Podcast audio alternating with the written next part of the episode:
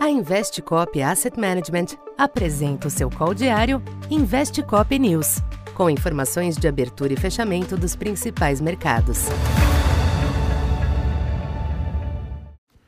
Bom dia. Eu sou Silvio Campos Neto, economista da Tendências Consultoria, empresa parceira da Investcop. Hoje, dia 15 de junho, falando um pouco da expectativa para o comportamento dos mercados nesta quarta-feira.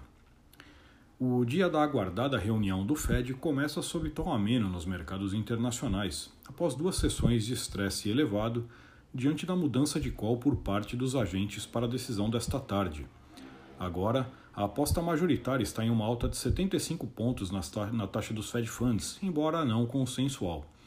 Além do ajuste em si, será preciso acompanhar as declarações do presidente Jerome Powell, bem como a atualização das projeções dos dirigentes do Fed, em especial do gráfico de pontos com a evolução da taxa de juros esperada nos próximos anos, que devem subir bem em relação às projeções feitas em março.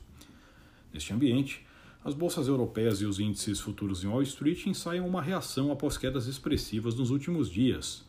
O dólar reverte parte da intensa valorização recente, enquanto o yield do Treasury de 10 anos volta a oscilar abaixo de 3,40, após ter se aproximado de 3,50 na sessão de ontem. No entanto, não se pode descartar períodos de volatilidade ao longo da sessão, em especial após o desfecho da reunião do Fed, que, seja qual for o resultado, irá requerer ajustes na visão de parte do mercado. Entre as commodities, petróleo cede marginalmente nesta manhã, com o Brent ainda ao redor de 120 dólares. Na China, os dados de atividade de maio vieram menos negativos que o esperado, mas ainda assim os preços do minério de ferro voltaram a recuar nos mercados asiáticos. Aqui no Brasil, o clima global da abertura deve proporcionar um tênue alívio aos ativos domésticos, muito penalizados pela piora dos últimos dias. No entanto, os preços seguem reféns do quadro externo, que fatalmente terá períodos de instabilidade ao longo da sessão. O câmbio pode tentar uma reaproximação às 5 e 10 pela manhã, mas os sinais do Fed é que devem efetivamente direcionar o contexto de curto prazo.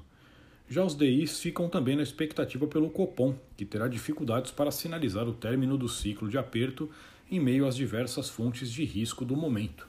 De todo modo, o breve alívio dos yields deve trazer algum ajuste baixista na curva. O feriado local de amanhã é um aspecto que também favorece uma postura mais defensiva por aqui. Então, por enquanto é isso. Bom dia e bons negócios. Essa foi mais uma edição Investe Cop News.